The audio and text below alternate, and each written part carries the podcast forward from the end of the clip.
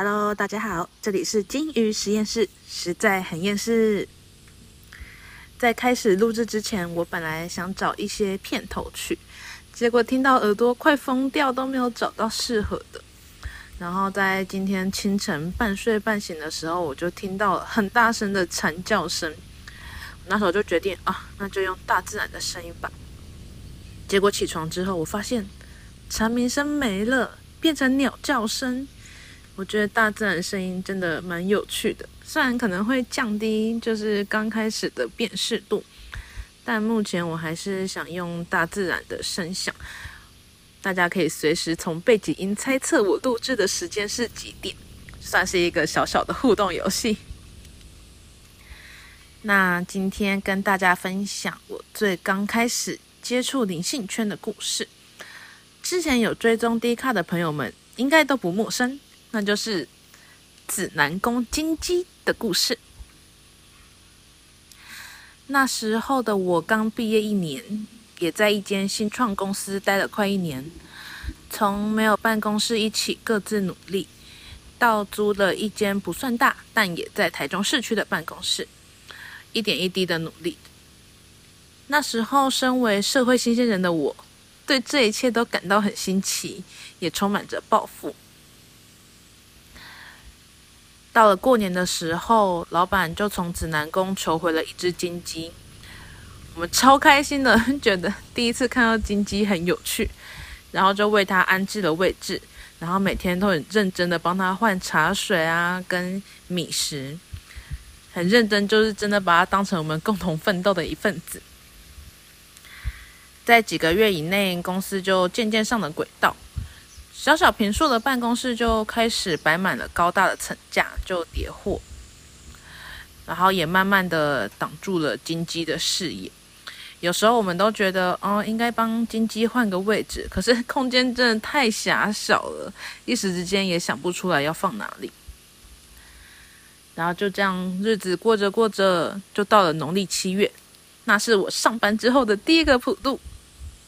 然后我心里就很高兴，想说，哦。好棒，又有很多零食可以吃了。在普渡那天，刚烧完纸钱的我，就走进了办公室，经过了金鸡。这时候，有一句话突然撞进我的脑袋里，真的是突然撞进来的。我以前没有过这种经验。他说：“这个位置不好，我要换位置。”我真的愣住了，愣在那个地方。我想说：“啥？什么东西？”谁在跟我讲话？然后，可是办公室真的只有我一个人，因为那新创公司只有我一个员工，然后老板他们都在外面。然后我就冷静了一下，想一想，感觉只有金鸡在跟我讲话吧。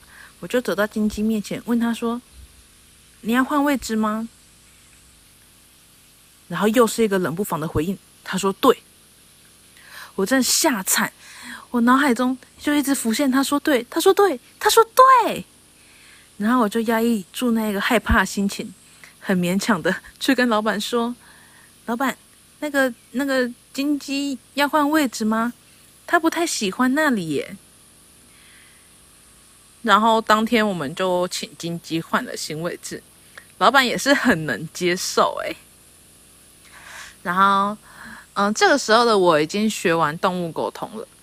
所以下班之后，我就想起上沟通课程的时候，老师他说，动物沟通有分两个派系，一个是主张有生命的可以传递讯息，像是植物、动物、水晶、矿石；另一个则是主张有意念的都可以传递讯息，像是日本有许多娃娃的故事。然后我就 我真的很紧张，我那时候手那是颤抖的，我就传讯息给老师。我问老师说：“老师，我今天忽然接收到公司里金鸡传递的讯息，想请问你之前有发生过类似的事情吗？”老师问我说：“金鸡是活的吗？”